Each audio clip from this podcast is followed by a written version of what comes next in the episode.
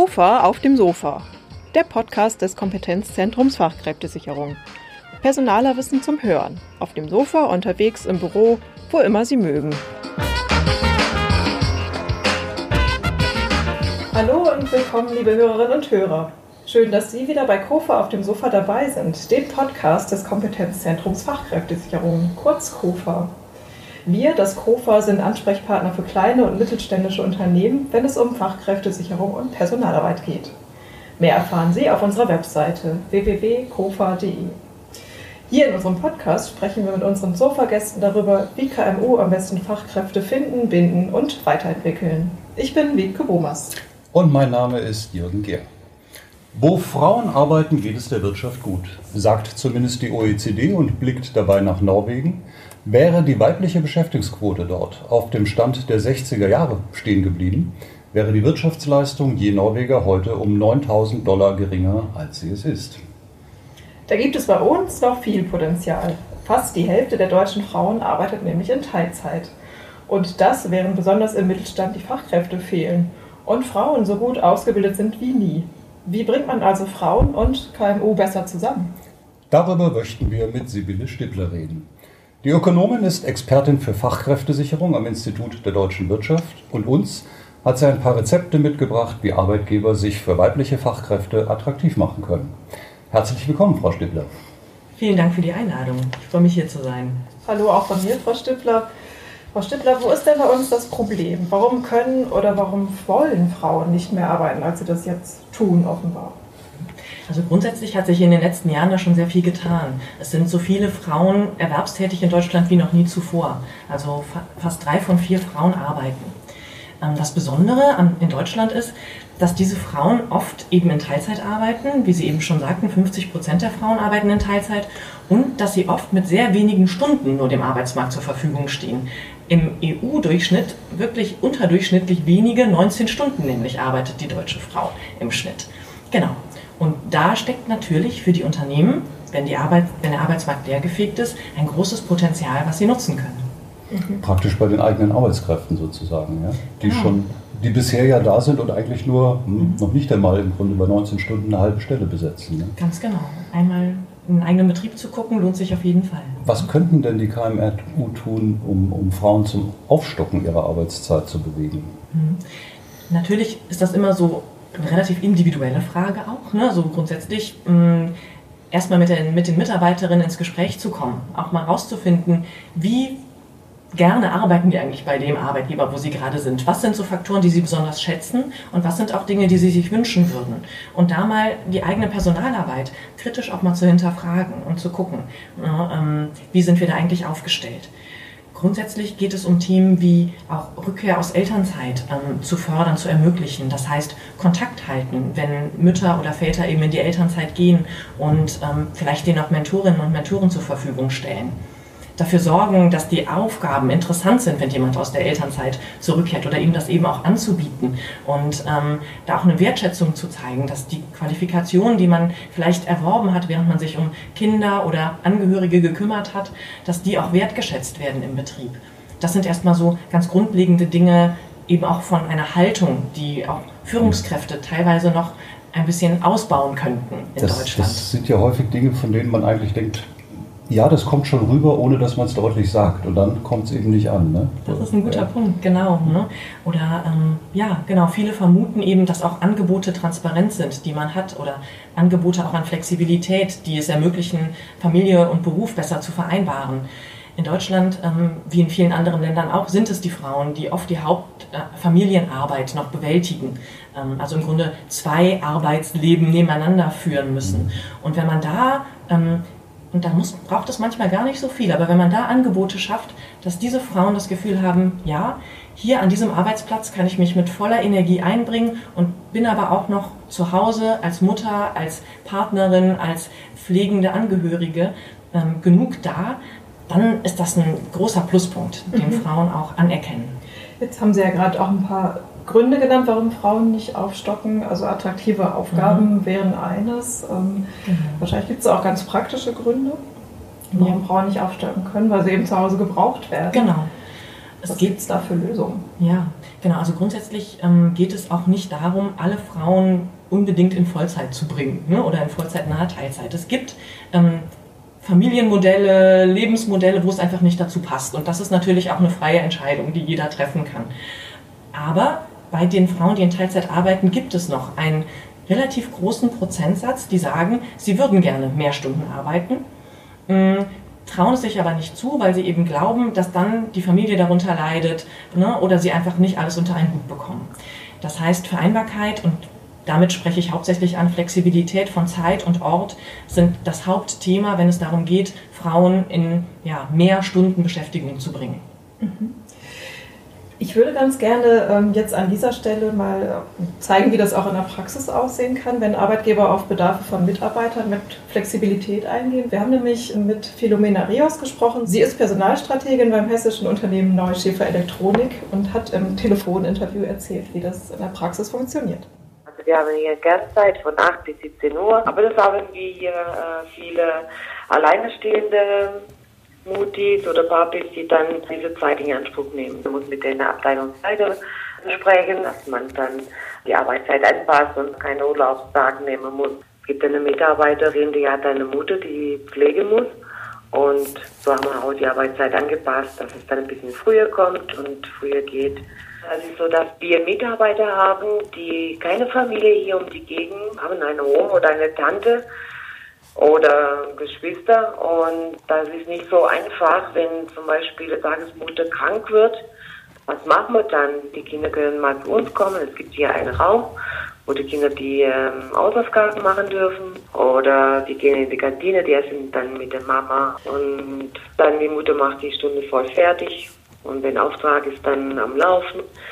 Und dann wird die Kinder hier oben abgeholt. Was wir machen, was sehr, sehr, sehr wichtig ist, ist, dass wir übernehmen die Kindergartenkosten. Wenn eine Mutter bei uns äh, anfängt oder eine Frau, die gerne jetzt wieder startet in Arbeitsleben, ob das jetzt im Büro, Verwaltung oder Forschung und Entwicklung, wichtig ist es, dass die ähm, sehen, es ist schön, dass die Kinder haben und die Firma Neuschäfer übernimmt die Kosten.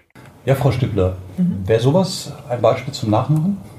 Also das ist natürlich ähm, schon ein sehr, sage ich mal, weitgehendes Konzept, auch so sehr individuell auf die Wünsche der Arbeitnehmerinnen ähm, einzugehen.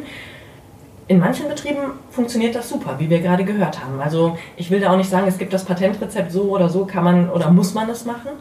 Mhm. Interessant ist, dass hier offenbar ein offenes Ohr da ist zum Thema Vereinbarkeit und dass da reagiert wird und dass man gemeinsam Lösungen sucht. Und ich glaube, darum geht es häufig auch. Viele, das Stichwort ist gemeinsam mhm. dabei, glaube ja, ich, oder? Ganz ja. genau. Viele Unternehmen befürchten ja, ähm, wenn sie erstmal ne, solche Modelle an, am Einzelfall ermöglichen, dann kommen gleich alle Beschäftigten und wollen es genauso erleben. Das passiert in der ähm, Praxis, so wie wir das erfahren, sehr, sehr selten. Natürlich ist es grundsätzlich ein guter Ansatz, nicht nur Individuallösungen zu finden, sondern vor allen Dingen auch dann, wenn man Vereinbarkeitsmöglichkeiten ähm, in den Raum stellt, alle Mitarbeitergruppen zu berücksichtigen, damit es da auch nicht so, eine, ja, so ein neidisches Beäugen gibt, sondern dass man da eben auch schaut, was sind die Bedürfnisse der einzelnen Mitarbeitergruppen und was sind Instrumente, die vielleicht allen gelegen kommen. Und da möchte ich auch wirklich anschließen, dass die ganzen Wünsche, die Frauen schon seit im Grunde Jahrzehnten an die Arbeitgeber richten, dass das Themen sind, die jetzt mit der Generation Y nochmal ganz stark an die Unternehmen herangetragen werden.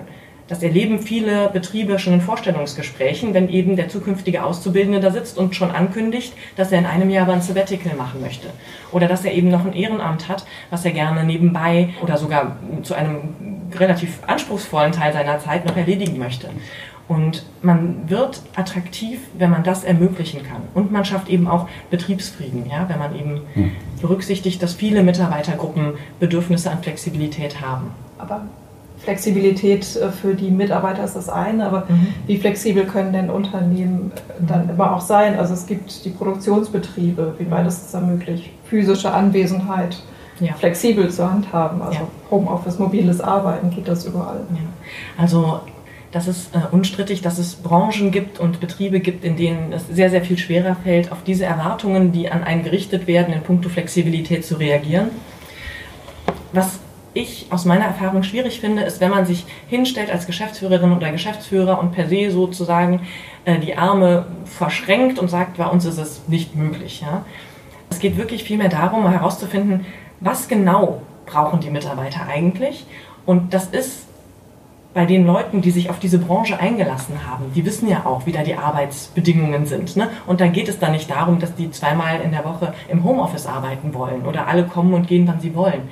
Eine Möglichkeit, die es gibt, ist da Verantwortung in Arbeitsgruppen oder Teams zu delegieren. Also dass zum Beispiel Schichtpläne ähm, selbstständig im Team erarbeitet werden. Das ist erstaunlich, wie gute Lösungen dabei oft herauskommen. Manchmal muss man natürlich dann als ähm, Führungskraft eingreifen, wenn dann eine Schicht gar nicht belegt werden soll, aber in den Beispielen, die ich kenne, kommt das sehr selten vor. Also da ist wirklich ein gutes Miteinander. Aber das verlangt auch ein hohes Maß an Selbstorganisation, oder? Das ist richtig. Denn ein Schichtplan, sagen wir mal, von genau. oben aufgestellt ist ein Schichtplan und jeder hält sich dran. Wenn man sagt, das wollen wir individuell organisieren, also dann ja. würde ich sagen, oh. Na, man muss klare Erwartungen formulieren. Ne? Der Schichtplan ist vorgegeben und dann und dann müssen eben die Eintragungen vorgenommen sein und das wird dann abgesegnet. Ne? Mhm. Man muss natürlich gucken und schauen, ob man das dem eigenen Betrieb da zutraut an der Stelle schon und wie weit die Mitarbeiter da sind. Wie gesagt, es eignet sich nicht an jeder Stelle die gleichen Maßnahmen. Wenn ich aber zum Beispiel weiß, eine Mitarbeiterin ähm, hat ein Kind, was gerade, wo es gerade in der Schule ganz große Probleme gibt und sie ist enorm belastet. Wenn ich da als Mitarbeiterin weiß, meine Führungskraft hat ein offenes Ohr und ich kann mit ihr darüber sprechen, dann kann ich möglicherweise auch vorsorgen, dass sie eben aus anderen Gründen, Belastungsgründen länger ausfällt. Ja, also einfach nur zu zeigen, wir nehmen wahr, du hast noch andere Pflichten als hier bei uns im Betrieb und wir versuchen alles, was möglich ist ähm, oder was in unseren Händen liegt, möglich zu machen, dass du das vereinbaren kannst. Mhm. Das ist schon mal ein ganz wichtiger Punkt. Aber darf ich vielleicht auch nochmal mhm. zurück auf die, äh, auf die Generation Y, von der mhm. Sie gesprochen haben? Ja. Weil ich möchte eigentlich gerne mal ein bisschen weg immer von diesem Familie, äh, mhm. Familiending, sondern ich denke, gerade in der jüngeren Generation gibt es ja tatsächlich eine ganze Menge anderer Lebensentwürfe, anderer, Sie sagten gerade schon Sabbatical, ja, mhm. eventuell die Thailandreise oder der Winter, der woanders verbracht werden soll. So. Sind Betriebe imstande, auch auf sowas zu reagieren? Denn das, da geht es ja eigentlich in erster Linie nicht um tägliche Bedarfe, sondern ja. um ne, längere Zeiträume. Ja. Genau, es ist natürlich auch eine Chance, dass man eben länger vorplanen kann ne, und da äh, gemeinsam eben Lösungen findet. Und das ist nochmal das Stichwort mit dem Gemeinsamen wir haben ja oft so den Blick der Geschäftsführer und Geschäftsführerinnen, die ja auch schon sich wirklich in vielen Branchen sehr strecken, ne, um, um viele Sachen möglich zu machen. Das muss man ja auch mal wirklich anerkennen. Aber oft ist da so der Blick, ja, die Beschäftigten wollen irgendwas und wir müssen das jetzt ermöglichen. Hm. Es liegt auch im Interesse der Betriebe, solche Dinge zu ermöglichen. Es, es ist ökonomisch absolut nicht sinnvoll, auf eine hervorragend ausgebildete Frauengeneration am Arbeitsplatz zu verzichten, weil man eben äh, meint, man kann Prozesse nicht auch mal nach 20 Jahren, in denen sie gut gelaufen sind, überdenken. Ja? Sondern wenn man sich darauf einstellt, auf diese speziellen Bedarfe, dann bekommt man hochqualifizierte, engagierte und motivierte Mitarbeiterinnen und Mitarbeiter. Und das gilt über alle Generationen hinweg. Wir sehen, dass in vielen Branchen und Regionen Deutschlands der Arbeitsmarkt im Moment leergefegt ist. Es ist eine Frage der Wettbewerbsfähigkeit, eben dann auch Zielgruppen zu erschließen und auch aus der bestehenden Belegschaft natürlich so viel wie möglich motiviertes Engagement rauszuholen. Ja. Und das gelingt eben durch solche ähm, ja, Angebote, die man machen kann. Hm. Jetzt haben wir da ganz viel über Organisationen gesprochen, also mhm. wie, wie Teilzeit flexibel sein. Aber Sie sagten auch eingangs, es geht auch viel um interessante Aufgaben. Mhm. Also so ein bisschen das, das Hausfrauensammelbecken für die Teilzeitfrauen. Ja. Das ist Geschichte, oder? Oh. Also das ist sicherlich ganz klar äh, auch eine Frage, wo Organisationen Erfahrungen machen müssen, nämlich die Erfahrung, dass ähm, wenn jemand in Teilzeit eine Aufgabe erledigt, dass oftmals mit sehr hohem Engagement hervorragende Ergebnisse erzielt werden. Es gibt Vorbehalte, ne? also sagen wir mal, jemandem, der nicht Vollzeit da ist, eine Kundenbetreuung zum Beispiel zu geben, weil er ja nicht permanent erreichbar ist. Hat man da schon mal drüber nachgedacht, Jobsharing zu machen? Also Jobsharing heißt ja einfach, man besetzt eine Funktion mit zwei Mitarbeiterinnen oder Mitarbeitern, die sich die Stelle teilen, auch die Verantwortung teilen, oftmals auch interessante neue Ideen entwickeln zusammen. Das ist natürlich eine Anforderung an die Organisation. Man darf aber auch die Chancen eben dessen nicht aus dem Blick verlieren. Und genauso geht es eben darum, deutlich zu machen, dass Teilzeittätigkeit auch wertgeschätzt wird und dass eben auch im Rahmen von weniger als äh, 38 Stunden. Und was ist denn auch schon Teilzeit? Also Teilzeit ist ja nicht gleich Teilzeit. Es geht ja nicht darum, dass jemand nur 10 Stunden an seinem Arbeitsplatz ist, ne, sondern dass er 20, 21, 25, 30 Stunden da ist und zur Verfügung steht und das auch noch vielleicht flexibel, was den betrieblichen Belangen auch entgegenkommen kann, da eine Kultur zu schaffen und umzudenken, probieren Sie es doch einfach mal aus. Geben Sie doch diesen Frauen mal interessante Aufgaben und lassen Sie nicht nur stupide irgendwelche Daten wegsortieren. Mhm. Da glaube ich, greift doch auch ein bisschen das Thema Weiterbildung eventuell, oder? Thema Weiterbildung ist sowieso etwas, was für Frauen einen Beruf sehr attraktiv macht. Also Männer und Frauen Frauen aber ganz besonders wünschen sich eben Weiterbildungsmöglichkeiten. Und ähm, wenn Sie in Ihrem Unternehmen Weiterbildung auch in Teilzeit ermöglichen, auch mit flexiblen Weiterbildungsangeboten, dann können Sie damit punkten. Jetzt haben wir von denen gesprochen, die schon da sind, mhm. aber noch nicht genug vielleicht. Wie spricht man denn die an, die noch nicht da sind? Wahrscheinlich mhm. auch mit interessanten Aufgaben, aber wie müssen ja. Stellenausschreibungen aussehen, auf die besonders auf Frauen dann einsteigen? Mhm. In vielen Branchen wird das schon ziemlich gut gemacht. Bei vielen Unternehmen beobachten wir so ein typisches Verhalten, wenn man eine Stelle neu nachbesetzen will, nimmt man eine Stellenanzeige von vor zehn Jahren und ändert ein bisschen den Jobtitel, ändert ein bisschen das Anforderungsprofil und dann haut man die genauso wieder raus. Ich würde jedem Unternehmen empfehlen, nochmal die eigenen Stellenanzeigen kritisch unter die Lupe zu nehmen und daraufhin zu prüfen, ob wirklich nur die Anforderungen drinstehen, die wirklich erwartet sind und ein absolutes Muss sind, oder ob es darüber hinausgeht. Viele Studien belegen, dass es tatsächlich nicht nur ein Vorurteil ist, dass Männer tendenziell sich davon nicht abgeschreckt fühlen, wenn sehr viele Anforderungen genannt sind, die erfüllt sein müssen, und Frauen, wenn auch nur eine Anforderung nicht auf sie zutrifft, eher davor zurückscheuen, sich zu bewerben. Es gibt Branchen, die per se mh, hm, für Frauen weiter weg liegen, so vom, vom eigenen Empfinden. Da ist es natürlich total hilfreich, wenn man schon Frauen beschäftigt, einfach Bilder der Mitarbeiterinnen auf die eigene Karrierewebseite zu stellen oder auch in Stellenanzeigen aufzunehmen. Sinnvoll ist es auch bei der Jobbezeichnung nicht mit dem M-W-D zu operieren, äh, was dann signalisieren soll, genau, man ist, dem A, man ist dem Allgemeinen Gleichbehandlungsgesetz gerecht geworden. Ja, ne, dann kann man einen Haken machen, ich habe das Gesetz beachtet, aber es zeigt schon im Grunde, ein bisschen sehr stark bin ich wirklich offen für die Bewerbung von Frauen. Ja, ich suche einen Ingenieur in Klammern MWD.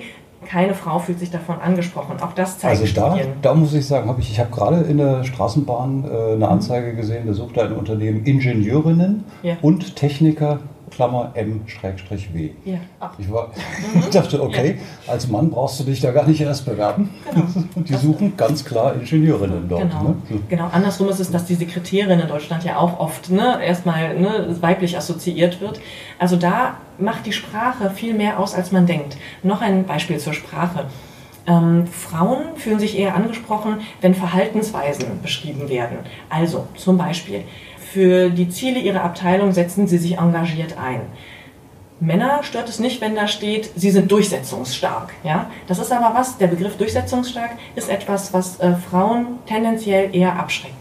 Jetzt wollen wir mhm. aber ja nicht, dass wir dann die Männer ausschließen, oder? Wie, mhm. wie formuliert man Danke, das dann für. Dank.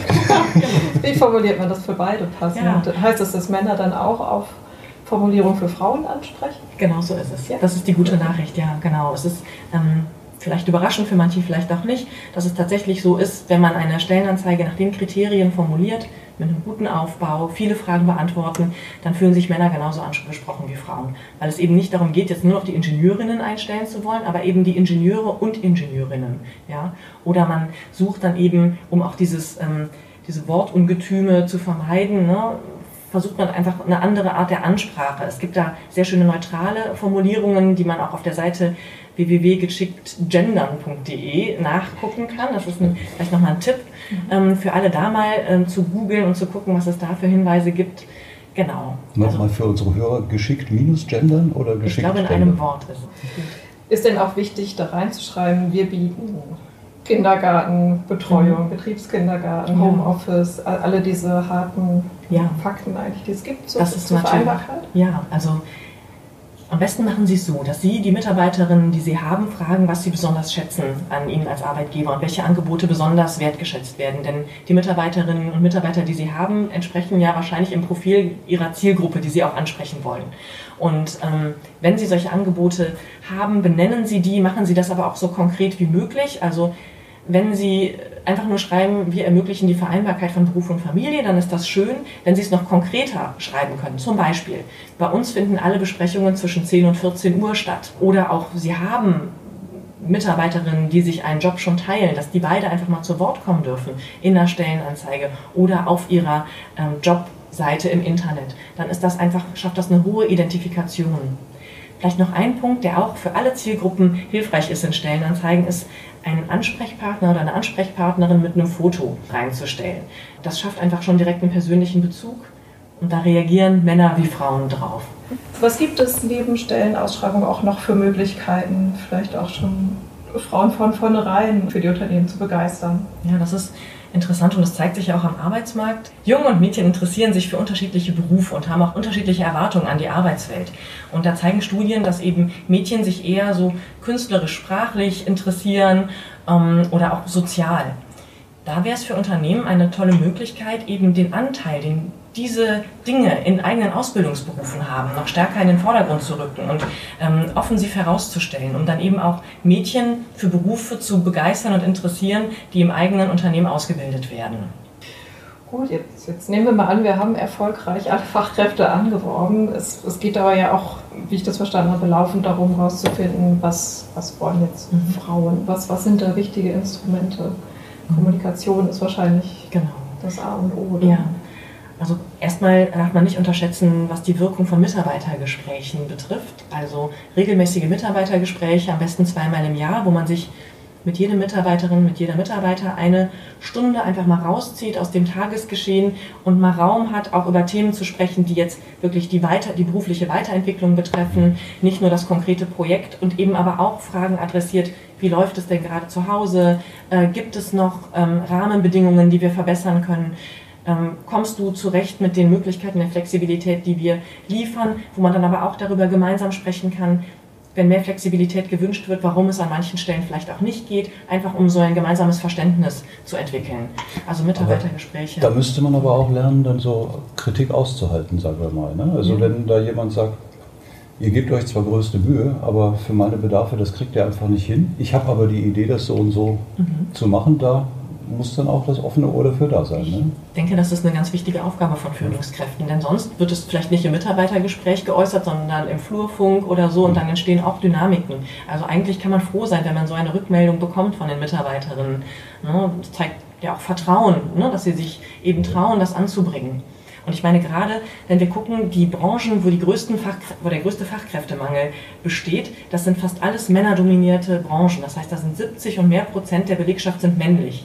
Da sprechen wir jetzt vom Handwerksbetrieb zum Beispiel. Zum Beispiel von Handwerksbetrieben, von Gießereien, ne, Metall, Elektro, Bau, ne, also solche Branchen. Und da liegt oft die Teilzeitquote unter 5 Prozent. Also da arbeitet mhm. kaum jemand in Teilzeit. Das ist da also ein großer kultureller Schritt auch. Ne? Und auch eben die Frage, wie kann man es überhaupt ermöglichen. Zugleich bestehen da natürlich die größten Potenziale, eben da durch Frauen, die in Teilzeit arbeiten, äh, Fachkräftemangel auch Probleme, solche Probleme eben zu lösen. Ja. Mhm. Wie würden Sie das denn einschätzen? Schrecken Unternehmer noch eher davor zurück, auf Frauen einzugehen oder fehlt da auch schlicht das Wissen, wie man mhm. gesondert auf Frauen nochmal eingeht, um sie zu gewinnen? Ich glaube, dass das gar nicht so im Bewusstsein vieler Betriebe war bisher, ne, dass da ein großes Potenzial schlummert, das man ansprechen kann. Ähm, oftmals gibt es auch Vorbehalte, gerade, sagen wir mal, der typische Handwerksbetrieb, 20 Leute, alles nur Männer, dann ne, steht da im Raum, oh, müssen wir jetzt noch eine zweite WC einrichten, wenn wir jetzt eine Frau einstellen und lauter solche Dinge. Man blickt dann eher so auf die Hürden als auf die Chancen, die es bringt. Denn oftmals ist es so, wenn dann mal eine Frau eingestellt wird, stellen alle fest, oh, wir kriegen hier nochmal eine ganz andere Arbeitsatmosphäre rein. Das ist bereichernd. Es ist bereichernd, wenn gemischte Teams zusammenarbeiten. Und ähm, diese Erfahrung wünsche ich einfach vielen Unternehmen, dass sie das nochmal machen können. Ja, ja Frau ja. Mhm. Also ich habe hab viel gelernt. Ja. Ich bedanke mich sehr für das Gespräch. Herzlichen Dank auch von mir. Ja, ich danke auch für die Einladung. Sie möchten sich noch einmal in aller Ruhe mit dem Thema beschäftigen? Besuchen Sie unsere Website www.kofa.de. Hier finden Sie Handlungsempfehlungen zum Thema Rekrutierung von Frauen und viele Beispiele aus der Praxis, die Lust aufs Ausprobieren machen. Und wir möchten Ihnen jetzt noch einmal einen kurzen Überblick über die Tipps zum Thema geben. Ermöglichen Sie zeitliche Flexibilität, die über flexible Start- und Endzeiten hinausgeht. Zum Beispiel, wenn akuter Betreuungsbedarf besteht. Und auch räumliche Flexibilität hilft Ihnen, weibliche Fachkräfte zu gewinnen. Durch die Digitalisierung ist das in sehr vielen Berufen kein großer Aufwand mehr. Trauen Sie auch Teilzeitkräften anspruchsvolle Tätigkeiten zu. Mit Unterstützung bei der Betreuung oder auch Modellen wie Jobsharing lassen sich hier viele Lösungen finden. Und kommunizieren Sie Angebote wie flexible Arbeitszeiten, mobiles Arbeiten oder Unterstützung bei der Kinderbetreuung oder Pflege von Angehörigen offensiv und sprechen Sie Frauen auf dem Arbeitsmarkt gezielt an.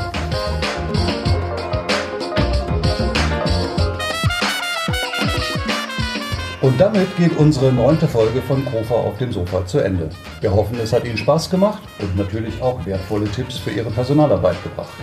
Seien Sie wieder dabei, wenn wir das nächste Mal mit Personalexperten Fragen und Empfehlungen zur Fachkräftesicherung diskutieren. Solange finden Sie uns im Netz. Auf www.kofa.de finden Sie nicht nur unseren Podcast. In zahlreichen Studien und Handlungsempfehlungen finden Sie wichtige Informationsgrundlagen und Beispiele aus der Praxis verleiten zum Nachmachen. Für den Mittelstand, aus dem Mittelstand. Bleiben Sie uns gewogen. Bei Fragen, Anregungen und Kritik sind wir unter Fachkräfte Mit AE, iwköln.de mit OE. für Sie erreichbar. Ihnen gefällt Kofa auf dem Sofa? Sagen Sie es gerne weiter. Tschüss, wir hören uns.